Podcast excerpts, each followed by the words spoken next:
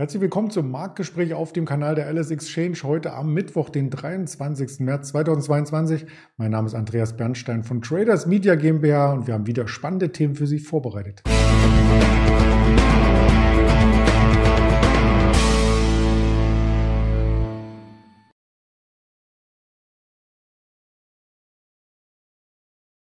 Der Markt bleibt volatil, wenn auch auf Sparflamme, muss man fast schon sagen. Heute Morgen war der DAX stärker, als ich die Präsentation erstellte. Jetzt ist er gerade wieder ins Minus gelaufen. Das geht hin und her. Insofern schauen wir gleich mal darauf, wie der aktuelle Stand ist und blicken nach Asien mit zwei Werten, die in der Community ganz hoch im Ranking stehen, mit der Alibaba und mit der Xiaomi, wie es ausgesprochen wird. Da gibt es Trendlinien zu berichten, neue Modelle und, und, und. Das wird uns aus Düsseldorf direkt unser Händler Kai am besten mitteilen können, den ich recht herzlich begrüße. Hallo Kai. Hallo Andreas. Der DAX ist ja relativ festgefahren. Hatten wir noch in der vergangenen Woche 500 Punkte Schwankungen zwischen Hoch und Tief, ist das seit dem Verfallstag sowas von abgeklungen. Und gestern nur 165 Punkte, heute auch um die 100 aktuell. Also irgendwie äh, scheinen die Händler sich in Frühlingslaune an die frische Luft begeben zu haben und nicht an den Desk, oder? Ja, ich glaube, das ist eher ein bisschen trügerische Ruhe. Ähm, also ich mhm. würde jetzt nicht darauf wetten, dass, dass es jetzt ruhig bleibt. Ich meine, äh, diese ganzen geopolitischen Themen sind ja noch lange nicht vom Tisch. Dann äh, gibt es immer noch die Zinserhöhungsgeschichten, äh, Inflationssorgen und so weiter. Also ich glaube, dass es äh, weiter volatil bleibt und auch, dass die Schwankungsbreite wieder zunehmen wird. Vielleicht ist das nur ein kurzes Durchatmen. Persönlich glaube ich auch nicht, dass der, äh, dass der Hexensabbat damit noch groß äh, was zu tun hat, sondern äh, ich glaube, das sind eher andere Themen, die da jetzt gerade aktuell äh, spannender sind, beziehungsweise den Markt mehr beeinflussen. Mhm. Im großen Chartbild, und das möchten wir auch gern mit einblenden, sind wir so ein, ein bisschen nicht nur in der Schiebezone seit letzten Mittwoch, wo es keine wirklich neuen Hochs oder Tiefs gab, sondern übergeordnet auch in einem Bereich, der zwischen dem Allzeithoch sich aufzäumt und dem Tief in der Ukraine-Krise, also zwischen 12.400 und der 16.300, ziemlich genau in der Mitte. Und da muss sich der Markt jetzt entscheiden, kommt die Korrektur noch einmal mit neuem Schwung auf der Unterseite oder ist sie schon beendet? Ja, das ist eine gute Frage. Das äh, ist immer so der Blick in die Kristallkugel. Ähm, frag mich nächste Woche, dann kann ich dir mehr sagen. ja, also jetzt im Moment würde ich sagen, ähm, dass wir natürlich, wir haben diesen, diesen deutlichen Abverkauf gesehen äh, im, äh, in der Ukraine-Krise, in, der Hochphase der, der äh, Börsenkrise, dann ist die Börse ja recht rational und preist solche Sachen immer schnell ein.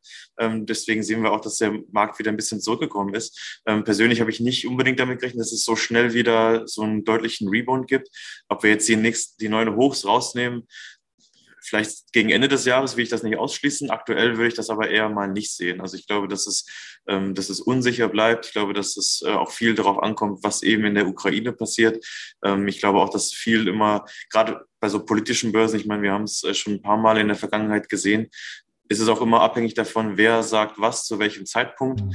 Und ähm, ich glaube, das sind so die Sachen, die man im Auge behalten muss gerade. Mhm. Ja, also letzten Endes kann es eine Berg- und Talfahrt an den Gesamtmärkten bleiben. Ganz stark ist die Volatilität angestiegen an den asiatischen Börsen. Die Hongkong Stock Exchange von ihrem Sechsjahrestief massiv erholt und einige Werte hat es dann natürlich auch sehr stark nach oben getrieben. Die möchten wir uns genauer anschauen, insbesondere als erstes die Alibaba, denn die ist mittelfristig von einem Tief bei 65 Euro nun wieder stark angestiegen und an ihre Trendlinie rangekommen. Genau, da hast du vollkommen recht. Ich hole noch mal kurz ein bisschen, äh, bisschen weiter aus. Ich weiß nicht, ob jeder Zuschauer äh, diese äh, ganze China-Story äh, mitverfolgt hat. Ähm, Im Grunde genommen war es ja so, dass die chinesischen Aktien zum Beginn des Jahres, so also als äh, Inflationssorgen, Zinserhöhungsgedanken äh, aufkamen, relativ stabil geblieben sind. Also da sind die am, äh, amerikanischen Tech-Aktien abverkauft worden. Ähm, aber weniger die chinesischen Werte. Auch zu Beginn des Ukraine-Kriegs ähm, hat man gemerkt, dass, dass, äh, dass die chinesischen Aktien, die äh, chinesischen Märkte erstmal nicht so beeinflusst. Ähm, die waren auch im äh, Verhältnis gesehen fester, als es äh, hier bei uns der Fall war. Dann gab es allerdings diese Verschärfung von Seiten der SEC, die gesagt haben, äh, wir prüfen die Bilanzen der in Amerika gelisteten ADRs genauer, beziehungsweise haben strengere Richtlinien, was die Wirtschaftsprüfer angeht.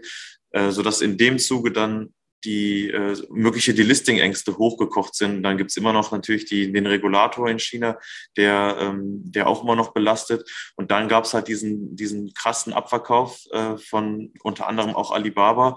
Ähm, und dann gab's allerdings von äh, Seiten der chinesischen Regierung die Information beziehungsweise die Aussage, dass sie auch bereit sind, die Aktienmärkte zu unterstützen. Und vor allem explizit haben sie da auch erwähnt, dass sie bereit sind, auch die ähm, die Aktien zu stützen, die nicht in, äh, in Hongkong gelistet sind oder nicht in China, Shenzhen oder Shanghai gelistet sind, sondern auch die, ähm, die ausländischen Werte, also vor allem eben dann die ADRs, äh, zu stützen. Und das hat dann zu, zu, einem, massive, zu, zu einem massiven Rebound geführt.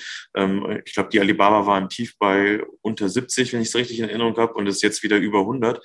Ähm, genau, die hat natürlich äh, extrem profitiert von diesem, von diesem Rebound. Was gab es bei der Alibaba noch? Ähm, ich glaube, das war gestern, haben sie gemeldet, dass sie ähm, das Aktienrückkaufprogramm, das eh schon lanciert war, nochmal deutlich äh, erhöhen wollen. Ich glaube, von 15 Milliarden auf 25 Milliarden.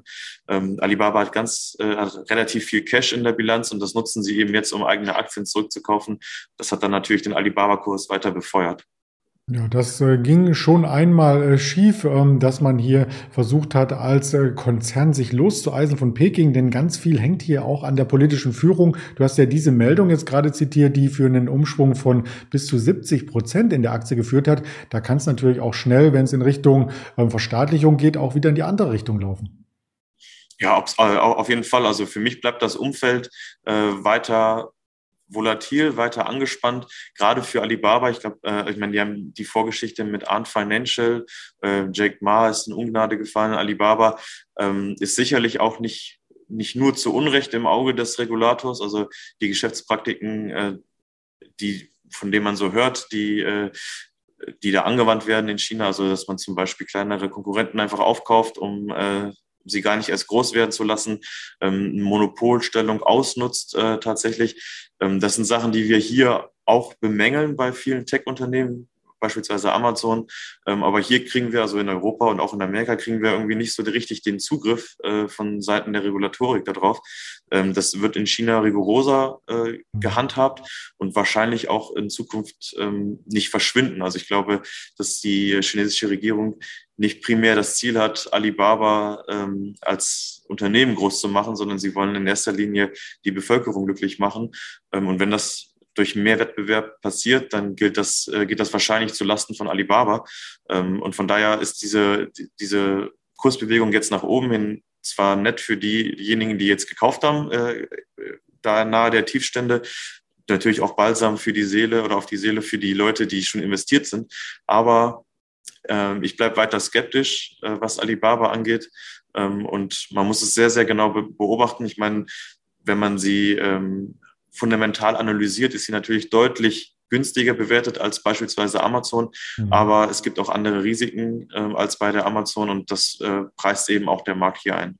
Ja, sie ist heute auch leicht im Plus, äh, wobei solche Chartverläufe ähm, oft zu sehen sind. Wir starten in der Vorbörse mit dem Schwung aus Hongkong letzten Endes ähm, stark und erleben dann äh, die Gegenbewegung. Das kann natürlich auch andersrum laufen, aus Hongkong schwach und dann die Gegenbewegung in Europa. Sind da immer die deutschen Anleger so ein, äh, bisschen ein Vorreiter oder Nachzügler oder wie, wie kann man sich das erklären aus dem Handel? Ja, ich äh würde sagen, dass natürlich, äh, es ist immer das Gesetz des aktuellsten Kurses, würde ich sagen. Mhm. Also ähm, bei Alibaba gibt es halt die Sondersituation, dass es eine, äh, eine Alibaba-Aktie in Hongkong gibt. Die gibt dann äh, den Ton vor für, den, für unseren äh, vorbörslichen Handel beziehungsweise für unseren Handel, ähm, bis dann die Amerikaner reinkommen. Das ist dann ähm, normalerweise, jetzt, sind wir gerade in dieser zwei Wochen äh, Zeitverschiebung mit Amerika. Also normalerweise kommen die US-Vorbörsenkurse um 10 Uhr unserer Zeit rein. Ähm, jetzt aktuell ist das um 9 Uhr. Das ändert sich dann am Sonntag mit unserer Zeitumstellung wieder. Ähm, das heißt, so bis 9 Uhr schauen alle Leute, äh, alle Anleger, alle Investoren auf das, was in Hongkong passiert ist. Mhm. Ab 9 Uhr Heute ist es dann so, dass äh, der ADR mit den vorbörslichen Kursen in Amerika handelt, äh, sodass sich dann der Blick wieder verschiebt auf die, äh, auf die amerikanische Börse und die gibt dann den Takt vor. Also es ist immer, mhm. wo ist die höchste, äh, die höchste Liquidität? Das ist am Morgen eben Hongkong und am äh, Vormittag dann äh, bis in den Abend rein in Amerika und äh, so ist immer das Wechselspiel dieser zwei, äh, zwei Börsenplätze zu beobachten und ähm, ja, die Anleger äh, richten sich dann halt danach, wo eben äh, gerade die Börse aufhat und wo die äh, aktuellsten Kurse festgestellt werden. Hm, wir müssen vielleicht noch ganz schnell umrechnen wegen den Währungsbereichen äh, zu Amerika und äh, zu Hongkong. Aber wir wollen es nicht verkomplizieren, sondern noch auf den zweiten Wert äh, schauen. Auf Xiaomi wird es ausgesprochen, geschrieben wird es Xiaomi.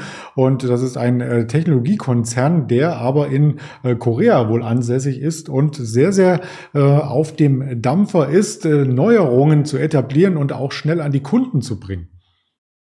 Genau, es ist ein super spannender Wert, der ähm, ehrlicherweise von, äh, vom Regulator bisher verschont wurde. Also ähm, die scheinen dort äh, eher zusammenzuarbeiten, beziehungsweise nicht so sehr im Fokus zu stehen, wie zum Beispiel Alibaba oder Tencent. Ähm, hier gab es Zahlen gestern bei äh, Xiaomi. Die haben ähm, gestern vorbörslich Zahlen gebracht. Die sind dann erstmal fester äh, oder sind gut aufgenommen worden vom Markt. Die Aktie war gestern schon ein Plus, ist heute dann nochmal ein Plus. Also gestern ist sie von ähm, 1 ich würde sagen, 1,64 ungefähr war der Schluss in Hongkong, ist sie dann, ähm, dann nach oben gezogen bei uns äh, bis auf 1,70, heute Morgen dann über die 1,70 mit dem Schwung aus Hongkong äh, gestartet.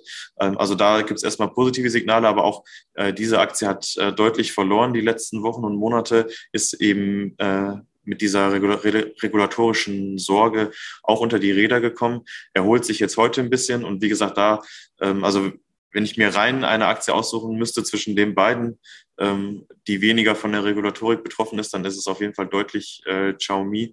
Ähm, das Geschäftsmodell ist auch ein bisschen anders als das oder ist deutlich anders als das von Alibaba. Also die äh, versuchen halt viel mit, äh, mit Hardware zu machen, da aber die Margen gering zu halten, die Produkte günstig zu halten, um dann eben in ähm, die Kund äh, Kundschaft in das eigene Betriebssystem zu bringen und dann dort wiederum äh, mit, äh, mit weiteren Verkäufen äh, über ihren App Store beziehungsweise über Werbung Geld zu verdienen. Ähm, also ich finde es ein spannendes, äh, spannendes Unternehmen und äh, ja, die Kursentwicklung die letzten zwei Tage ist auch auf jeden Fall wieder positiv. Klingt ja so ein bisschen wie das Modell von Apple, wobei bei geringen Margen, da fällt Apple dann wieder raus.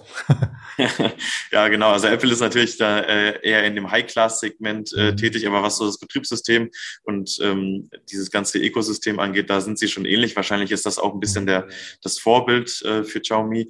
Ähm, natürlich haben sie auch nochmal eine andere Konkurrenzsituation äh, auf dem chinesischen Markt als Apple. Ähm, von daher ist es auch, glaube sinnvoll, sich nicht in dem äh, High-End-Markt äh, zu etablieren, sondern das eher über die Masse zu machen. Mhm. Ja, Masse gibt es auch genug in China an Käufern. Also wir beobachten den Wert weiter. Wir hatten ihn schon ein, zwei Mal porträtiert.